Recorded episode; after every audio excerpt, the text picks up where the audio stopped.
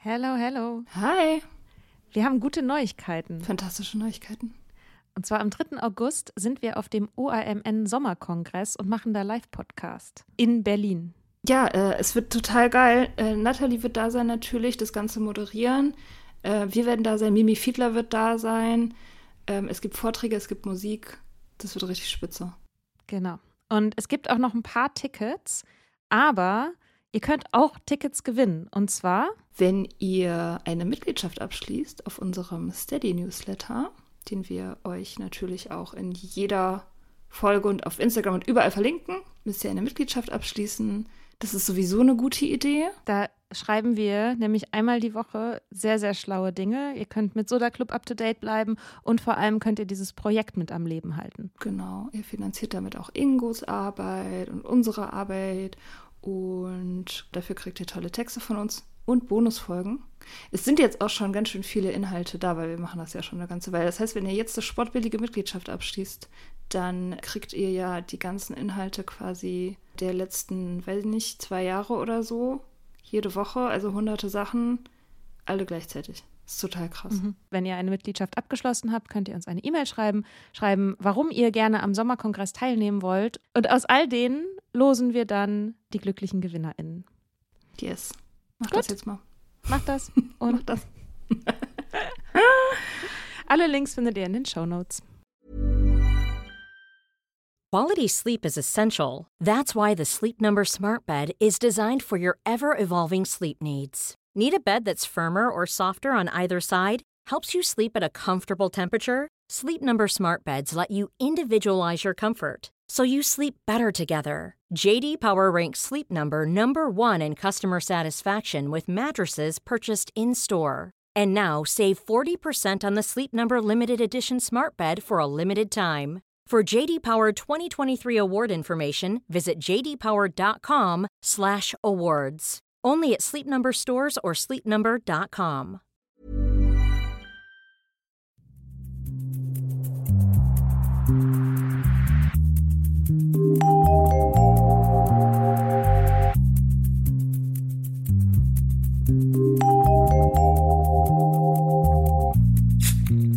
Hi, Hallo. ich habe gehört, man hat gemunkelt, du hattest letztens ein Date. Ja, ich hatte ein Date. Ich glaube, ich habe das erzählt in der ähm, in unserem Silvester Insta Live, dass nämlich eine Freundin von ich war es nicht, ne? Ich habe da überhaupt nichts mit zu tun gehabt mit dem Date im Prinzip. Eine Freundin von mir hat hat den Das sind die geswiped. Besten. Ja, der- also das war, sie hat den sozusagen gematcht. Ich hätte den wahrscheinlich gar nicht gematcht, aber dann habe ich halt gesehen, dass er auf seinem Profil angegeben hat, dass er sober ist. Und da dachte ich, da muss ich halt jetzt auch eigentlich zuschlagen, weil ich würde es mir nicht verzeihen, wenn ich den einen sober Typen, den es in Berlin gibt, der annehmbar ist, wenn ich den nicht wenigstens einmal date. Und das habe ich, das fand ich plausibel. Und dann habe ich es halt gemacht. Ja, und es hat sich rausgestellt, dass der dachte, sober bedeutet, man trinkt sehr wenig. Ja. Das Cute. dachte der wirklich. Der meinte, ja, ich dachte, das heißt, man kann maßvoll trinken. Ich so, nee, das heißt, man war mal abhängig und trinkt deswegen überhaupt nicht. Und er so, ist das bei dir so? Nicht so, aha. Er so, aha, ja. Er hat gesagt, dass er das dann jetzt in Zukunft ändert auf seinem Profil. Das habe ich ihm dann noch mitgegeben. Ja. Also, ja. Also, falls ihr, falls ihr auf Bumble einen Zaubertypen findet, dann fragt besser vorher nach. ja. Witzig. Ja, das war Ja. der eine Sober-Typ. Aber trotzdem ist das Zöli offiziell vorbei. Ne? Also ja, irgendwie letztendlich für uns Jetzt beide. hiermit. Mhm. Aus unterschiedlichen Gründen, ne? Bei dir liegt es an einem Typen, der maßvoll trinken kann.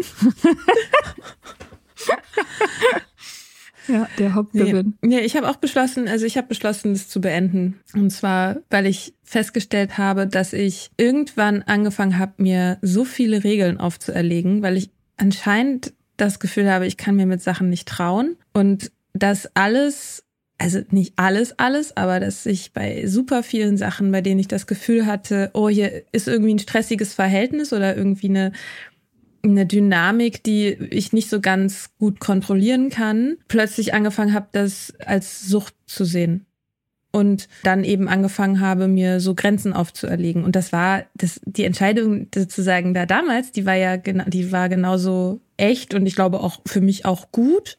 Und genauso gut ist es jetzt, das auch aber zu beenden, so zu, also in bestimmten Bereichen und zu sagen, ja, okay, also vielleicht muss ich mich auch irgendwie mal dreckig machen. So. Und ich kann nicht immer alles perfekt machen und ich kann nicht immer irgendwie moralisch äh, super überlegen und rein perfekt sein. So. Mhm. Und genau, deswegen habe ich beschlossen, das ähm, zu beenden. Ja, sang- und klanglos beenden wir beide das Zöli. Obwohl wir so große Pläne hatten und eine riesige Lifestyle-Bewegung daraus machen wollten und keine Ahnung. Mhm. Ja, also ja. Ich finde das gut. Ich finde das sowieso, also ich meine, die Karten in Portugal haben dir ja eigentlich auch gesagt, dass es für dich eigentlich eher das Bessere, Bessere wäre, dich ins Leben zu stürzen und drauf loszugehen Ach. und so. Ja, weiß hm. ich noch gut. Du hattest die Prinzessin der Stäbe nämlich als Endkarte. Und die ist ja ungefähr das Gegenteil vom Zölibat. Also so in jeder Hinsicht. Ja, ja gerade bei so Beziehungssachen und Romantiksachen und so, da gibt's halt keinen clean, schönen Weg. Muss man, muss man irgendwie auch chaotische Zustände manchmal in Kauf nehmen und Sackgassen mhm. und Prozesse, die nirgendwo hinführen und komische Situationen und Peinlichkeiten und so. Es gehört halt leider alles dazu. Ja. Ja, ja, und ich glaube, es ist schon für mich auf jeden Fall mit dieser ähm, mit dieser Suchterkrankung im Hintergrund, so dass ich festgestellt habe, ja, das ist schon schwer für mich, ein stressiges Verhältnis sozusagen auszuhalten, ohne es zu beenden und da in der Dynamik zu sein. Und, und ich glaube, das ist aber, das geht, glaube ich, vielen Leuten so, die so eine Erfahrung gemacht haben, dass man dann, wenn man so aus dem Trinken rauskommt und alles war so mega chaotisch und man hat furchtbar viele Dinge getan, die moralisch fragwürdig sind und hat sich irgendwie auf Arten verhalten, auf denen man, die man sich eigentlich nicht verhalten will und hat auch das Gefühl, man muss irgendwie ganz viel wieder gut machen und man muss ein neuer Mensch oder man möchte ein neuer Mensch werden, so. Und dann will jetzt so alles so richtig gut machen. Ja. Und ich glaube, dass geht nicht. nee, das äh, geht nicht. Und das ist ja auch auf Dauer ganz schön stressig, ne, diese Einstellung zu haben oder diesen Blick auf sich selbst. Und ich finde das auch immer, ich krieg dann immer so ein, also das verhackt sich immer in mir, wenn ich in einem Meeting sitze und irgendjemand sagt dann sowas. Weil denn, bei AA machen die das ja viel, dass sie dann sagen, so in, auch so in so Nebensätzen, ja, dann habe ich da irgendwie die keine Ahnung, die Schachtel Pralinen aufgegessen, weil ich ja so ein Alki bin und es geht gar nicht anders. Oder ich habe so überreagiert, es liegt an meinem Alkoholismus. Oder ich habe in dem Streit irgendwie so ein Groll gehegt und das liegt ja nur an meinem Alkoholismus und so. Und beziehen dann eben immer alles auf diese eine große Krankheit, die sie haben und die dann irgendwie so alles umfassend ist. Und dann denke ich immer so, nee, andere Menschen haben das auch. Andere Menschen haben auch Groll. Andere Menschen fressen auch viel Schokolade. Andere Menschen, weiß ich nicht. Also man braucht ja halt keinen Alkoholismus dafür, um irgendwelche menschlichen Sachen zu haben von Zeit zu Zeit. So, das ist halt mhm. menschlich. Ja, schon. Ich habe halt bei mir schon gemerkt, dass es eben diese Momente gibt, in denen ich das super schwierig finde, aus so einer Dynamik rauszukommen, aus Social, Social Media zu scrollen zum Beispiel oder dass ich das Gefühl habe, so, oh man, mein, ich, ich will irgendwie, ich will jetzt was in mich rein konsumieren. So, ich, ich, so, und ich will das, um irgendwie so, so, eine, so eine innere Leere zu füllen, von der ich ganz genau weiß, ich werde sie damit nicht füllen. Und das war ja auch so ein bisschen der Ausgangspunkt, der gedankliche vom Zöli, dass ich das Gefühl hatte, ich mache kurz nach meiner Trennung, mache ich das mit Tinder, versuche ich irgendwie hier mir was reinzuziehen, was irgendwas machen soll. Und das fand ich halt super unangenehm. Und das geht mir immer noch manchmal so. Mm. Geht dir, hast du das nicht? Ja, klar. Also kurz nach meiner Trennung ähm, war, war das sowieso undenkbar. Also das hätte ich auch für eine sehr schlechte Idee gehalten. Natürlich, weil ich war total emotional und völlig in Trauer und ich hätte auch gar nicht, was soll ich da daten? Also was, das ist eine Schnapsidee, also so ein Quatsch. Wenn man, wenn man so, wenn man, wenn man eine Wunde heilt, die davon kommt, also von, von Romantik-Shit und so, dann kann man nicht daten, weil, also war ich gar nicht in der Lage. Und jetzt mittlerweile, ich meine, es ist jetzt bald ein Jahr her, es hat sich sehr verändert. Und ich glaube, ich werde schon auch noch eine Weile trauern, aber ich kann jetzt schon mal so langsam, also ich kann schon mal so langsam anfangen. Ich werde sowieso nicht sofort irgendwen Tolles kennenlernen, schätze ich. Weil das dauert halt immer ewig, so was man jemanden findet, wenn jemand es aushält. Deswegen denke ich so, ach, warum nicht? Ich kann ja langsam damit anfangen. Also klar, hätte ich sofort in, in den ersten zwei Wochen nach der Trennung einen Bumble angemacht, dann hätte ich natürlich das gemacht, um was zu betäuben. Ist ja klar. Aber jetzt geht's mir gut. Und ich brauche das nicht, um was zu betäuben. Ich mache das aus anderen Gründen. Mhm. Weil ich Sex vermisse zum Beispiel und weil ich mhm. irgendwie, weiß ich nicht, es ist halt bald Frühling und ich will, ich will den Rest meines Lebens Single sein. Also, ja, muss ich daten. Es geht nicht anders, leider. ja. Hast du das nicht mit irgendwelchen anderen Sachen? Also so dieser, ja gut, du hast so, Du hast so ganz doll diesen Minimalismus-Trip ja auch gehabt, ne? Das ist ja auch, auch so eine, so eine Form der, ich weiß nicht genau, was für einen Begriff man jetzt am besten verwendet. Ich fand as Purity Culture irgendwie ganz gut als Begriff dafür, was kommt ja aber eher so von den Evangelisten aus den USA und da geht's eher dann wirklich um Sex und so.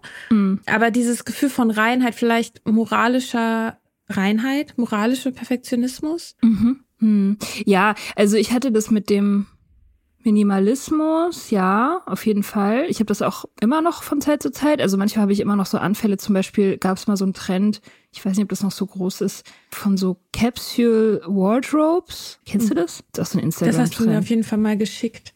Ja, genau, das kann sehr gut sein, dass ja. ich das verschickt habe.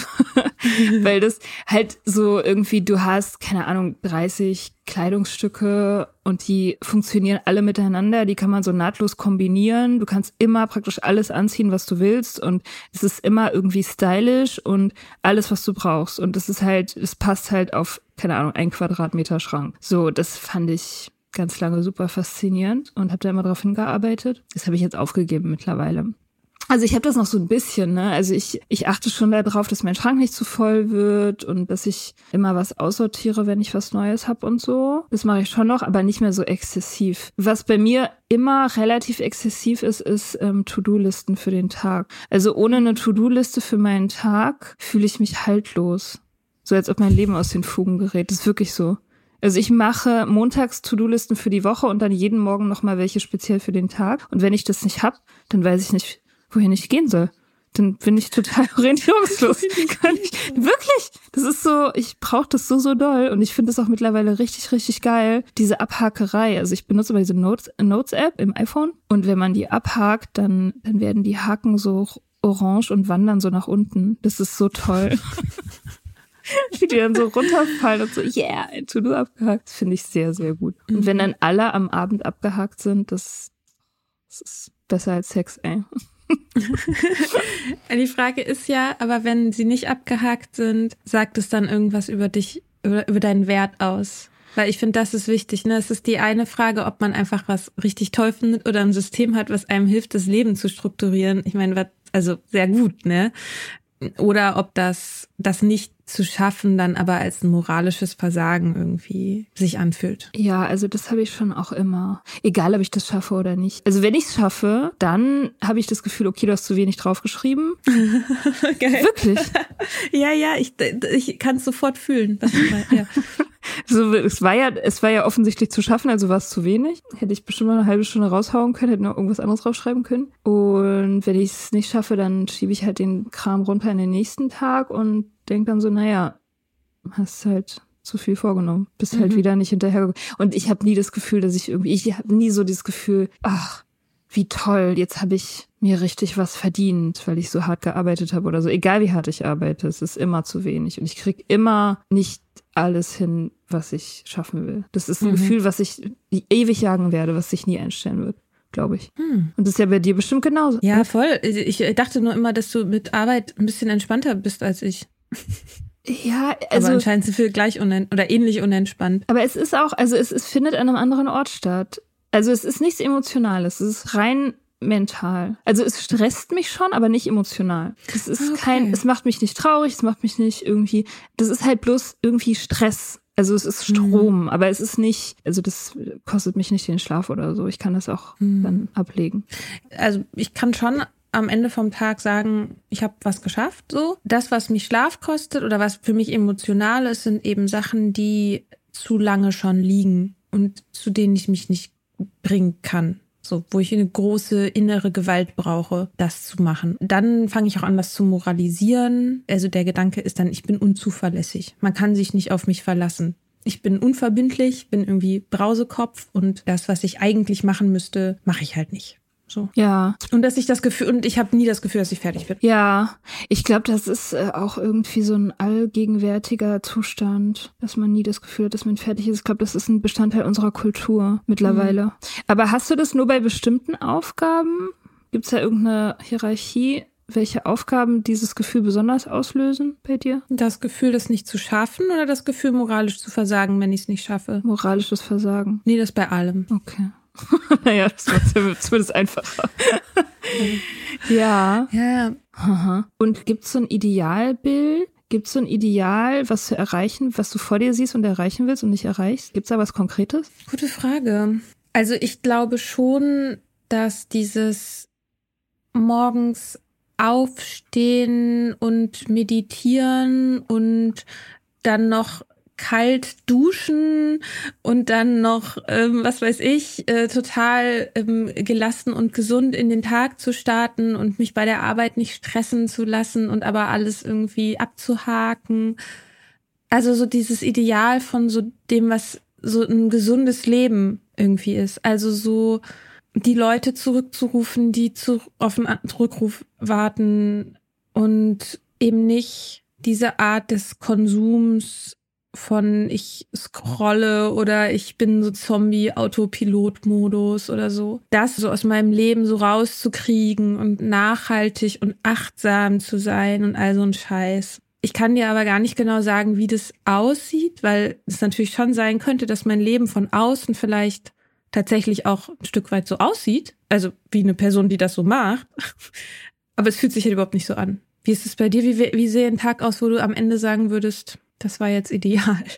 Ja, ich habe das deswegen gefragt, weil ich, weil ich das gar nicht so weiß. Also ich habe diese Vision irgendwie nicht. Bei mir ist es eher so ein Gefühl. Also das ist so ein, so ein Gefühl von, mh, mm, oh, das ist schwer zu beschreiben, aber jede also jede Bewegung ist effizient. Hm. Es ist alles einfach und entspannt und gleichzeitig aber sehr präzise. Und ich schaffe viel in kurzer Zeit mit Leichtigkeit und in so einer friedlichen Flow-Stimmung irgendwie. Also es ist mehr so ein Gefühl von, wie es mir dabei geht, als was ich genau wirklich mache. Mhm.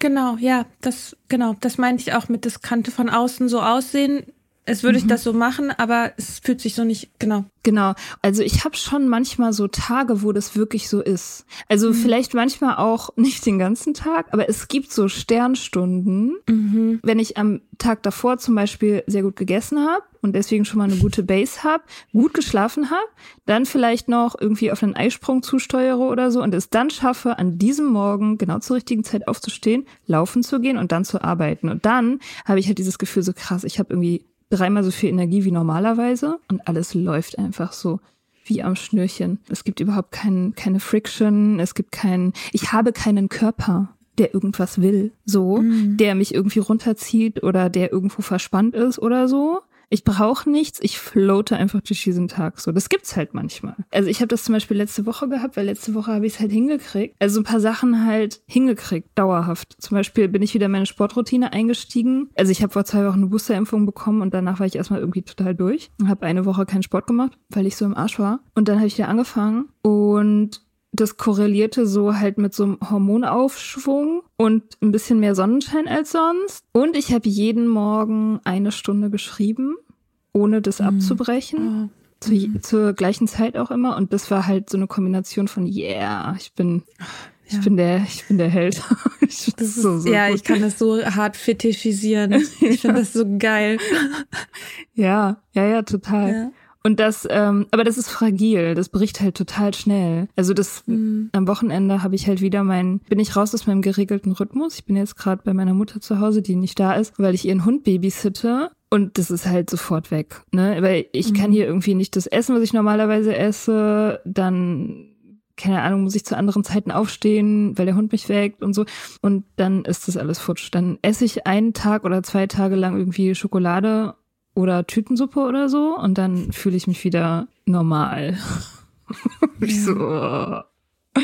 Und das finde ich gerade so einen total wichtigen Punkt, dass ich glaube, wenn man nicht in diesen Zustand des Flows kommt, gibt man sich tendenziell halt selbst die Schuld dafür. Mhm. Und das reicht halt bis zu dem Punkt, wo man sich selbst die Schuld für Krankheiten gibt. Mhm. Also, ähm, dass man irgendwas selbst verursacht hat. Mhm. Und das finde ich ist äh, gerade auch find, besonders spannend. Also ich habe vor ein paar Wochen hatte ich eine Erkältung und habe dann beim Arzt einen PCR-Test gemacht. War kein Corona. Ich passe sehr gut auf. Und vielleicht gerade deshalb hatte ich auch das Gefühl, wenn es jetzt Corona wäre, dann wäre es so eine Art moralisches Versagen, weil die Diskussion darüber, was man alles machen kann und sollte und auch die Solidaritätsdiskussion und ne, dass man aufeinander Acht gibt und so, ich finde die richtig. Ähm, ich finde die aber auch so stark, dass die manchmal diese Auswüchse kriegt. Zumindest bei vielleicht auch Leuten, nur Leuten wie mir, weiß ich nicht, ich glaube, aber es gibt noch mehr Leute, die das haben.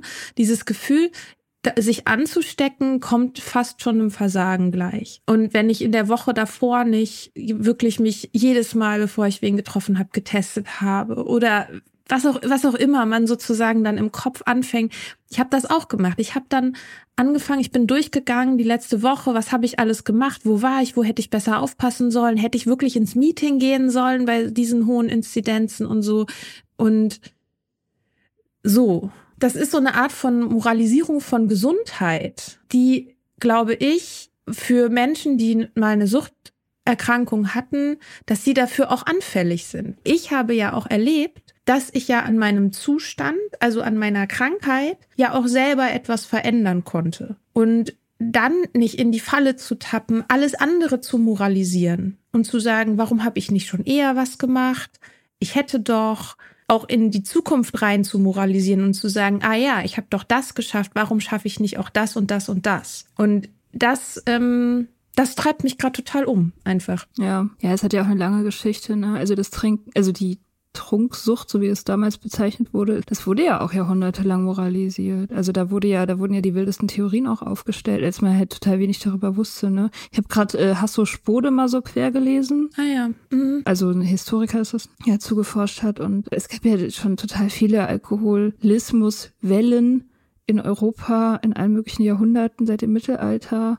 Zum Beispiel die Brandweinpest, so mhm. wurde das genannt, im 18. Jahrhundert. Elendsalkoholismus und so. Genau. Und da, damals war eben auch die, die Meinung, dass Alkoholismus so eine Art Erbkrankheit ist, dass man das bekommen kann, wenn die Eltern moralisch verdorben waren. Mhm. Wenn die halt irgendwie, weiß nicht, Diebe waren oder, oder rumgehurt haben oder was weiß ich, also und dass man dann, dass dann eine, eine der Erbkrankheiten halt der Alkoholismus ist. Das ist eine moralische mhm. Krankheit. Mhm. Ja, hat man lange geglaubt. Ja, das ist ja dann in der Theorie der Rassenhygiene, also in der Eugenik, die, wo es letztendlich um eine Art, jetzt in dicken Anführungsstrichen, eine Optimierung des Erbguts geht, ne? Also quasi die perfekte menschliche Rasse zu erschaffen. Das gab im 19. Jahrhundert, das war auch so die Zeit, es hieß Degenerationslehre von so einem mhm. Franzosen erfunden, der sozusagen sagt, ja, die, die Evolution Theorie war ja auch zu dem Zeitpunkt relativ frisch. Die sagt, die, die natürliche Selektion merzt sozusagen all das aus, was nicht, mm, ja, was nicht stark genug ist, um zu überleben. Und die Zivilisation sorgt dafür, dass wir alle so verweichlicht sind und deswegen sich krankes Erbgut, auch wieder alles in Anführungsstrichen, weiterhin im Genpool bleibt und sozusagen das letztendlich zum Untergang der Menschheit führt. Das hat man geglaubt im 19. Jahrhundert. Und das ist auch die Zeit, in der auch viele Suchthilfe- und Abstinenzvereine entstanden ist. Also unter anderem die Guttempler, die ähm, zum Beispiel die in der Schweiz. Die Guttempler in der Schweiz sind von einem Rassenhygieniker gegründet. August Forel heißt der. So, der auch die ersten Zwangssterilisationen an AlkoholikerInnen ähm, durchgeführt hat. Auf den übrigens das Abstinenzparadigma zurückgeht. So, so, und auf diese Rassenhygiene gründen sich gründet sich ja auch die Nazi-Ideologie. Ja. Also von einem Volkskörper zu sprechen, in dem man automatisch eben in Innen und Außen teilt. Also es gibt einen Körper, einen Volkskörper, der muss gesund bleiben und dann gibt es die Schädlinge von außen. Aber es gibt sozusagen auch innerhalb des Volkskörpers, auch wieder alles in Anführungsstrichen, gibt es eben diejenigen, die diesem Körper sozusagen schaden. Und das, die, das waren Menschen, die als asozial verfolgt wurden und dazu gehörten auch suchtkranke Menschen. Mhm. Also diese Verbindung von Krankheit, insbesondere Alkoholkrankheit und dem Schaden an der Gesellschaft, das sieht man immer noch. Ich kenne keine andere Krankheit, auch keine andere psychische Erkrankung oder so, bei der so stark immer wieder auf die gesellschaftlichen Folgen abgehoben wird, wo sozusagen der Suchtkranke immer sofort in Beziehung zu seinem Umfeld gesetzt wird. Ja, und dann werden die aggressiv und dann werden die kriminell. Wenn man so über Depressive schreiben würde wie über Suchtkranke, das wäre völlig unvorstellbar. Ja. Muss, probiert das echt mal aus. Wenn ihr irgendwie so einen Artikel lest über hier Alkoholismus oder so, ne? War letztens wieder, wieder so ein Artikel, so erkennen Sie einen Alkoholiker. Ach ja? Woran? Nur so aus Interesse. Das ist ja immer die eine zwei Million Euro Fragen Frage. müssen Sie ihm stellen. Ja, das ist also totaler Bullshit. Ja, wenn eine Person sagt, er trinkt morgens oder irgendwie so. Also, okay. also kann man sich ja schon denken, dass es Bullshit ist. Ja. Aber den Alkoholiker zu enttarnen oder so. Äh, ja, das hat eine lange Tradition und diese ganze, diese ganze Rassenhygienik, ne, die die Suchthilfe wurde nach 45 wurde nicht entnazifiziert. So, die, die, da saßen die Leute, die die Selbstgleichschaltung, zum Beispiel bei den Guttemplern, die Leute, die die Selbstgleichschaltung 1933 gemacht haben, saßen bis in die 70er Jahre noch in irgendwelchen Gremien, in hohen Gremien, in Vorständen. Das war ja überall so, also es wurde nicht viel entnazifiziert. Das, das ist. Nee. Es gab ja auch kaum noch Männer, ne? Ich meine, letztendlich, man musste halt die nehmen, die es. Ja, ist ja so, die ja, nehmen, die es noch gab, ja. weil Frauen alleine schaffen das ja nicht. das kann man den Frauen ja nicht verantworten. Ja, mein, o mein Urgroßvater ist auch, der war ein richtig hohes Tier bei der SS und der ist dann irgendwie nach Berlin gezogen nach dem Krieg. Da ist nie irgendwas gewesen, von wegen, dass man dem den Prozess gemacht hätte oder so. Mhm. Nope. Naja wir müssen mal eine eigene Folge zur Geschichte des Alkoholismus machen, ja. ich gerade. Es war jetzt alles sehr, sehr angeschnitten nur. Ja, das stimmt. Ich neige da auch etwas zur Leidenschaft. Ist auch vielleicht, ja, du, du liest ja auch gerade drüber, ne? Ist vielleicht ja, ein genau. Doppelfolgenthema. Ja, aber diese, diese Moralisierungskomponente, und die hat man ja aber auch in Bezug auf andere Krankheiten. Ja, also man hatte sie in den 70er Jahren, also bis in die 70er Jahre, äh, in Bezug auf Krebs ganz extrem. Das wusste ich voll lange nicht, dass es so ist, dass man tatsächlich Krebs bis in die 70er Jahre als was, also was stigmatisiertes war, worüber man nicht geredet mhm. hat, weil das sozusagen ein moralisches Versagen war. Das habe ich voll lange nicht gewusst. Dass man da so hinter vorgehaltener Hand hat man darüber gesprochen. So, oh, ja, Krass. So, ja, ja. Weil das, weil das sozusagen dein eigenes Verschulden war. Und das ist halt ich weiß nicht, also vielleicht liegt es auch ein bisschen daran, dass es bei Krankheiten so ist, über die man wenig weiß. Mm. Oder je weniger man über die weiß, desto, desto verzweifelter versucht man das eben aufs Individuum zurückzuschieben. Ja, das ist ja auch eine, eine perfide Art von Schutz, ne? So, wenn du selber mhm. verantwortlich bist, dann kannst du dich vielleicht auch selber schützen. So. Mhm. Und im Sinne von Individualismusgedanken ist es natürlich auch eine extrem verführerische Idee, dass du solange du alles richtig machst, frei von Krankheit und Tod sein kannst. Und mhm. vielleicht auch von Sucht, ne? Das ist ja genau das Ding, was bei den Suchterkrankungen immer noch so ist. Obwohl es bei ja. Sucht ist es ja auch irgendwie naheliegender, das zu machen, weil es ja tatsächlich mit eigenen Entscheidungen beginnt und dann mhm. erst irgendwann kippt. Ja, ich finde auch, Sucht ist, äh, ist tricky. Ja, ne, Susan Sonntag äh, würde wahrscheinlich mhm. jetzt nicken. Mhm. Also, die hat ja den Essay geschrieben, Illness as Metaphor wo es genau darum geht, um Tuberkulose und Krebs. Ähm, sie wurde mit Brustkrebs diagnostiziert und hat dann eben die, die gesellschaftlichen Vorstellungen und diese ganzen Konnotationen, die an so einer Krankheit eben hängen. Sie vergleicht eben Tuberkulose und Krebs. Genau, hat darüber ein Essay geschrieben und hat diesen Gedanken nochmal aufgegriffen, als der HIV-Virus gewütet hat, anfing zu wüten. Genau. Boah, stimmt. Damals war das natürlich auch richtig krass in Bezug auf HIV. Klar. Ja. Das wurde ja auch lange Zeit als exklusive Krankheit für die Homosexuellen betrachtet. Mhm. Das ist alles nochmal, also das, das hat eben alles so vermischt, ne? diese Moralisierung ähm, von, von Heterosexualität und das, äh, diese Krankheitsidee. Mhm. Das muss ganz schlimm gewesen sein damals. Das ist, ja. Ja, und es zeigt ja auch, wenn man irgendwie so von den Schicksalen hört, aus der Zeit zeigt es ja auch, wie mächtig eben ein gesellschaftlicher Diskurs über eine Krankheit ist, ähm, dass Stigmatisierung eben Menschenleben kostet. Mhm. So. Ja, ja, das ist tatsächlich, also beim Trinken ist es ja immer noch eigentlich die Norm, ne, dass man das erstmal sich selbst zuschreibt, als sein eigenes moralisches Versagen betrachtet. Heute wieder ein Interview gehört mit so einem Typen, der eine Suchtklinik leitet, der meinte, zwölf Jahre vergehen vom ersten Anzeichen eines Problems bis zur Behandlung. Im Schnitt. Mhm. Ja. Im Schnitt, ja, ja, ja. Und das ist so krass. Also zwölf Jahre, das muss man sich mal vorstellen. Stell dir mal vor, du läufst zwölf Jahre mit diesen Schmerzen rum. Und nur der, der mhm. einzige Grund, warum du nichts machst, ist, dass du denkst, ja, bist halt selber schuld. Bist halt einfach nicht diszipliniert genug. Das ist mhm. krass. Ja, und ich glaube schon, dass dieser, dann dieses, wenn man jetzt sozusagen auf die nüchterne Seite geht, ne, so dieser Wunsch, es jetzt richtig zu machen, für mich ist es zum Beispiel so, ich würde ja, wenn ich eine Person sehe, die suchtkrank ist, also ich moralisiere das ja nicht bei anderen, so, aber ich moralisiere das in Bezug auf mich selber. Und ich frage mich schon, oh, an welcher Stelle hätte ich oder so, ne?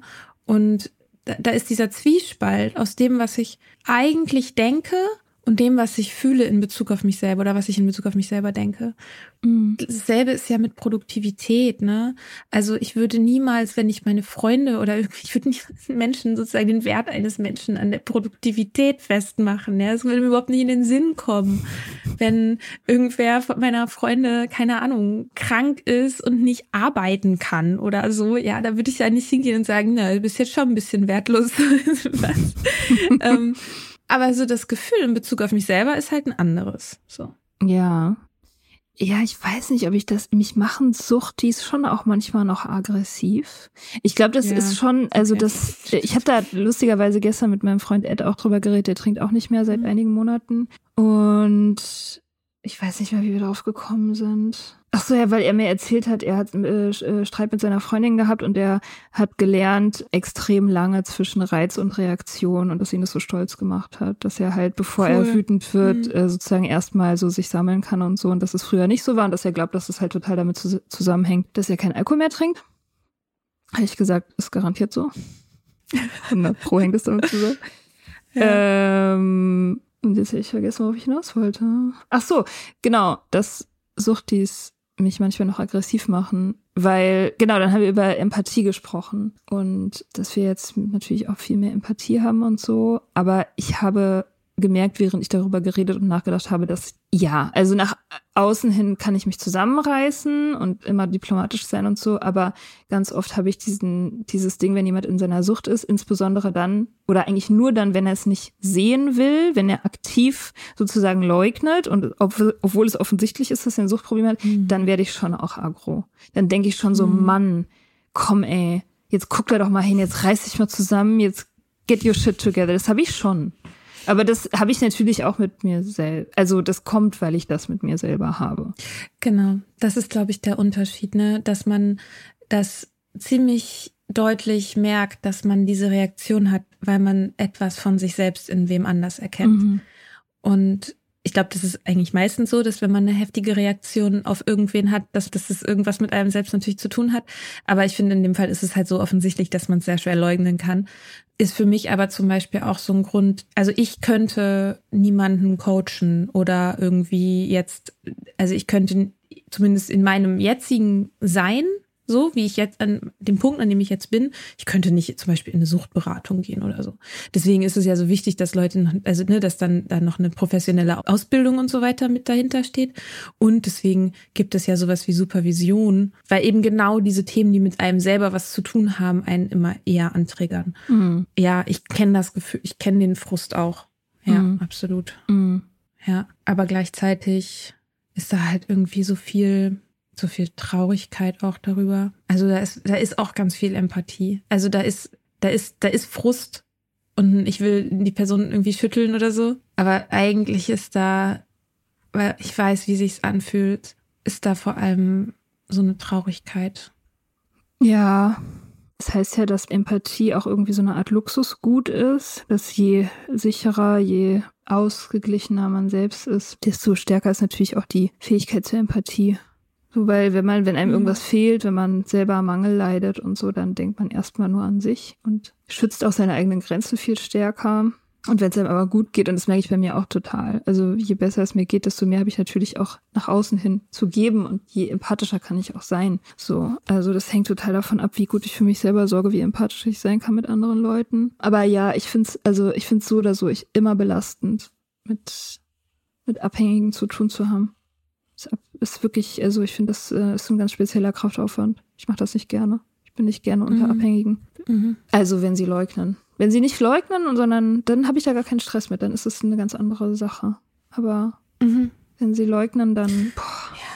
Ich kann das, rela das relativieren, das Ja. fällt mir ganz schwer. Mhm. Oh, das kann ich ganz schwer Mhm. tragen. Mhm. Ja, das ist aber ja in dem Fall, sehe ich da schon einen Unterschied. Also das ist ja nichts Moralisches, oder? Oder ist das bei dir moralisch? Nee. Nein, also ich meine, ich habe sowieso nicht mit Moral. Das ist irgendwie gar kein Thema bei mir. Nee, ernsthaft, also ich habe so selten so Moral-Issues. Nee, die Sachen, die mich auf die Palme bringen, sind Nummer eins Unehrlichkeit.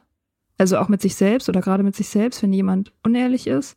Und wenn jemand die Verantwortung abgibt an irgendwas anderes oder jemand anders im Außen. Also so eine Opferhaltung.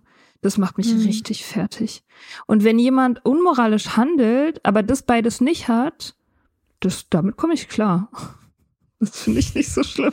Ich finde es wirklich Mhm. also besonders schlimm, wenn, ja, diese beiden Sachen. Hm. Und das ist vielleicht auch, also ich meine, vielleicht ist es so ein Auswuchs dieser, ja, dieser, wie haben wir das genannt? Moralischer Perfektionismus. Moralischer Perfektionismus, ja, vielleicht ist es ein Auswuchs davon, weil das ja letztendlich irgendwie die Idee ist ja so, du bist selbstverantwortlich und kannst auch alles irgendwie selber, du kannst alles selber machen. Du kannst de facto alles selber machen, wenn du nur willst. Kannst du produktiv sein, du kannst aus deiner Sucht rauskommen, du kannst es schaffen, deine To-Do-Listen abzuhaken, du kannst es schaffen, deine Wohnung zu entrümpeln, du kannst all diese Dinge kannst du schaffen. Das ist ja die Idee. Mhm. Aber es ist halt eine Lüge, ne? Ja. Ich hatte ja, ähm, das, das fällt mir jetzt ein, das muss ich jetzt erzählen zu dem Punkt. Ähm, ich hatte auf Tinder gab es so einen Typen, der sah so total aufgeräumt aus und das Profil war auch nett, langweilig, interessant genug. Also wirklich genau so ein Dein Traum. Nett, langweilig, naja, aber wo ich so interessant genug. dachte. ja, also wo ich dachte, mit dem kann man bestimmt so eine erwachsene Beziehung führen. So, wo ich so dachte, oh, hoffentlich bin ich dem nicht zu kaputt. Weißt du, wo ich so, also wo ich dachte, wow, ey, ich mit meinem äh, Suchterkrankung, ADHS und meine Wohnung ist so unordentlich, der hat bestimmt so alles so voll auf der Reihe und so, ne? Und da muss ich mich bestimmt so voll anstrengen und zusammenreißen, um nicht irgendwie so super weird zu sein oder so. Und ich dachte aber, na ja, ich kann es ja mal probieren. Normalerweise stehe ich da jetzt nicht so drauf, aber ich, ich probiere das jetzt einfach mal, weil ich meine, ich habe dann habe ich mir das wirklich, ich habe so, das ist ja auch interessant am Tindern zum Beispiel, dass man sich, also was für Projektionen man dann auf die Oh Idee von so einem Foto hat. Oh ja. So, dass oh ich dann ja. so dachte, also ich meine, ich habe einen Job, ich habe auch einen ganz guten Job, ich mache Sachen, ich habe eine Ich Wohnung. mach Sachen. Also ich bin, ich bin sozusagen, also eigentlich, ich bin ja jetzt schon irgendwie erwachsen und das kann ich auch Leuten eigentlich, das sieht auch von außen so aus. Ja, definitiv. Ich kann das bestätigen. Ich gucke ja von außen auf dich und du wirkst recht erwachsen. Danke, ja, voll gut. Ich, aber ja, genau. Also so, ich dachte, it's, it's enough to fool someone. Und dann habe ich mit dem gematcht und alter Verwalter, der war so Banane. Also wirklich, sowas habe ich noch nicht erlebt. Der war völlig, das war wirklich ein Totalausfall, dieser Typ. Also so auf, also es war wirklich der absolute Wahnsinn. Also und ich bin ja, also ich versuche ja nicht so zu judgen bei Moral und so, ne, aber Alter. Und da dachte Man ich, kann nicht nicht judgen, wenn man Tinder hat. Das wäre einfach zu viel. Das so perfekt ist niemand. Aha, aber interessanter Punkt, ne? Also ich will ja eigentlich, ich will ja gerne moralisch perfekt sein, damit alle Menschen mich lieben. Und naja, ist ja auch egal. Ähm, und deswegen vielleicht auch ist es ganz gut, das Zöli nicht zu machen, damit ich ein bisschen davon wegkomme. Naja, auf jeden Fall fand ich das sehr interessant zu erleben, dass sozusagen die Person, auf die ich das Ganze so projiziert habe, wie ordentlich und sauber der bestimmt ist, dass der also innerhalb von den ersten paar Nachrichten mir seine, also alles ausgebreitet hat, wo ich so dachte, äh, ich glaube, der will, dass ich ihm die Hand halte. Der Arme. Also, ja. Ich habe ihm dann, ja, ah, jetzt erzähle ich doch von Tinder. Ja, ich find's gut. Vorgenommen ist nicht so. Ja, ich habe dann irgendwann gesagt, so ja, ich glaube, das wird nix. Aber danke. Okay. Und dann hat er gesagt, ja, er würde sich, kann sich ja noch mal melden, wenn sich bei ihm was ändert. Ich so, ja, okay. Und dann hat der eine Zeit lang dann nichts geschrieben und dann hat der mir seine Website geschickt. Why? Was ist das für eine Webseite? Das sage ich jetzt nicht. Aber ich meine, was für ein Job oder was für eine Webseite? Also jobmäßig oder? Ja, der ist so, der ist so was Coachmäßiges. Ah ja. Oh Gott, wirklich? Ja, und dann hat er mir sein, also so, und hier ist noch meine Website. Und ich dachte so, hä? Manche benutzen ja auch Tinder als Jobbörse, ne? Ja, aber der hat mir ja vorher seine, also, naja. Es ist überhaupt sehr schockierend, wie viele Totalausfälle jetzt Life-Coaches sind. Ich finde es, also ich meine, es ist jetzt ein lustiges Klischee und so, aber es häuft sich in letzter Zeit wirklich. Also immer wieder, was für Leute Life-Coaches werden, die ich so kenne, die wirklich nicht mal annähernd auch nur einen Bruchteil ihres Shits irgendwie auf der Reihe haben und dann Leute coachen, das ist wirklich, also. Ich zum Beispiel. Nein. Mach auch eine Ausbildung ernsthaft. Du hast sehr viel Shit auf der Reihe. Dankeschön. Sehr viel, sehr viel. Ja, also ja gut, da hat sich dann wieder mal bestätigt der alte gute Spruch, don't compare your inside with other people's outside. Ach so, ich dachte, es ist nicht alles Gold, was glänzt. Das, äh, das trifft natürlich auch zu. Das stimmt auch. Ja. Ich finde das ja, also ich versuche mir ja immer irgendwie ein Beispiel an dir zu nehmen. Inwiefern? Nicht so moralisch zu sein. Ach so, ja. Wie, wie macht man das? Also, gib mal, gib mal Schritt für Schritt Anleitung. Ähm, das war schon immer so bei mir. Ich habe mir das immer so erklärt, dass ich ein Skorpion bin. Das, aber damit kann man mit dir ja nicht. kann man, kann man ja, ja, das ist ja auch nicht. Was soll ich damit machen? Du, also die Skorpione jetzt als Archetyp, man muss es ja jetzt nicht für bare Münze nehmen. Ich benutze es jetzt als Bild, ne? Wir gucken halt so tief in die dunklen Seelen der Menschen und auch in unsere eigene natürlich, dass uns einfach nichts fremd ist. Wir wissen, es ist überall, dieses Dunkle. Und je mehr man das verdrängt oder bekämpft, desto mächtiger wird es ja. Deswegen bringt das überhaupt nichts. Also die, weil die so Moralisierung ist ja, ist ja nur eine Strategie, um was zu bekämpfen, damit es nicht so viel Macht über einen hat. Aber das hat gar mhm. keinen Sinn. weiß nicht, dunkle Triebe oder irgendwelche, ja, die AA würden sagen Charakterfehler, all diese Dinge, der Schatten, ne, das haben wir ja alle. Das werden wir auch alle immer haben. Und da irgendwie jetzt mit dem Finger auf andere zu zeigen und zu sagen so, oh, die kriegt das nicht auf die Reihe oder so, das ist halt ja, einfach nur ein Zeichen dafür, dass man selber nicht bei sich genug hinguckt oder so. Keine Ahnung. Ja, mein Problem ist ja nicht, dass ich das bei anderen moralisiere, sondern dass ich bei mir selber moralisiere. Also das Verhalten von anderen Leuten kann ich immer viel besser, finde ich immer viel erträglicher als mein eigenes. Hm. Okay, dann hast du das umgekehrt, aber das ist ja im Prinzip egal. Das ist halt, wir alle haben das. Wenn du in anderen sozusagen irgendwie diese, wenn du diesen Typ siehst, von dem Foto drauf stehst, dass der irgendwie rein und perfekt ist und so, dann hast du halt diese Sehnsucht gespiegelt die du in Bezug auf dich selber hast. Aber niemand ist so. Es gibt's einfach nicht.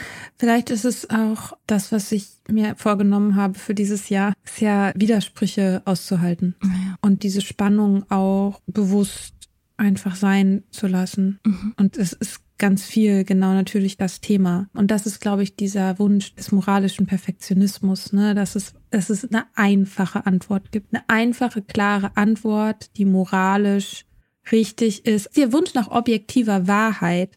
Gut, früher gab's Gott, der war außerhalb von uns, auf den konnte man dann projizieren. Diese ganzen Moralvorstellungen, die waren dann im Außen. Und ich glaube, jetzt so in so einer säkulären Welt haben wir den, haben wir das halt in uns drin sozusagen. Also im Grunde was, ja, was Neurotisches, ne? Also, dass wir quasi diese Moralvorstellung jetzt quasi aus uns selber schöpfen müssen. Und mhm. wir können gar nicht mehr in Opposition zu etwas gehen, weil es ja in uns ist. Mhm. Als es noch Gott gab oder als es noch ähm, oder ich meine nicht, nicht dass Könige. ich in einem autoritären Staat leben will, genau, aber genau, du hast in einem autoritären System hast du immerhin die Möglichkeit in Opposition zu stehen und das perfide am Kapitalismus ist ja sozusagen, dass der Feind in uns drin ist. Mhm. So, ne? Also das, das wo, wogegen wir uns versuchen zu wehren, sind unsere eigenen Moralvorstellungen. Mhm. Und damit ist man in so einem Kampf mit sich selbst. Mhm.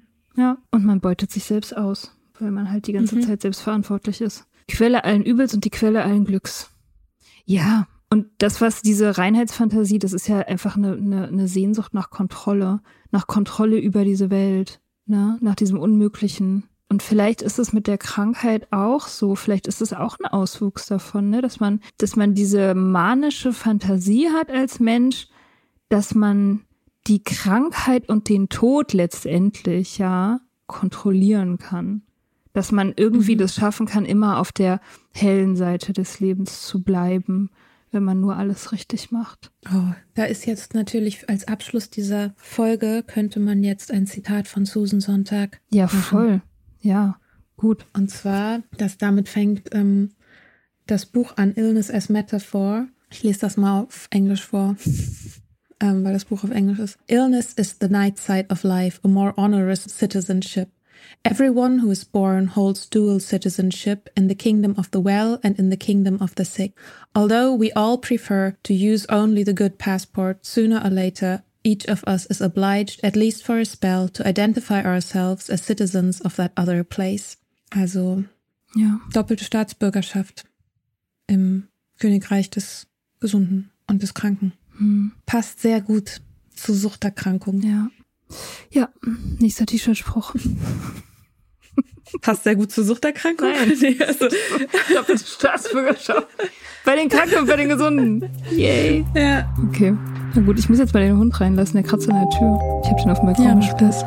Ja. Okay. Bis Mach's bald. gut. Ciao. Tschüss. Wir hoffen, dir hat diese Folge gefallen. Wenn du mit Soda Club up to date bleiben willst, dann kannst du das auf sodaclub.com. Dort findest du nicht nur alle Podcast-Folgen, sondern auch das Soda Mag, Magazin für Unabhängigkeit. Wenn du Steady-Mitglied wirst, kannst du unsere Arbeit unterstützen und bekommst noch dazu unseren Newsletter voller geiler Bonusinhalte. Schreib uns für Feedback, Fragen und Themenvorschläge. Wir lesen alles. Und wenn du uns Sternchen bei Apple Podcasts und Herzchen bei Instagram gibst, dann lieben wir dich für immer. Bis bald auf sodaclub.com.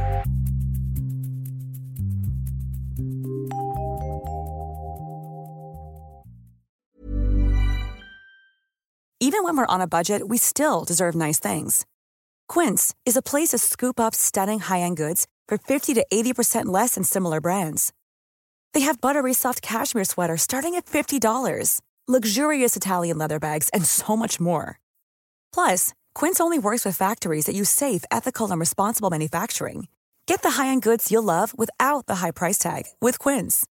Go to quince.com/style for free shipping and 365-day returns.